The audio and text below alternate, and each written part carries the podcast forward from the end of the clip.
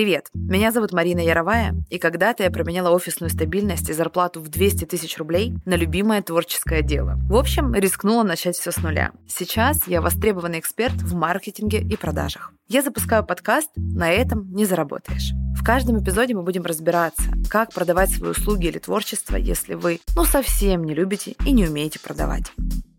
Ну ты чё, на этом не заработаешь? Заработаешь, мы расскажем, вы хотели. Ну ты чё, на этом не заработаешь. Сделаешь на Это своем нереально. деле. Ты цени свою работу, отдыхая по субботам. Как?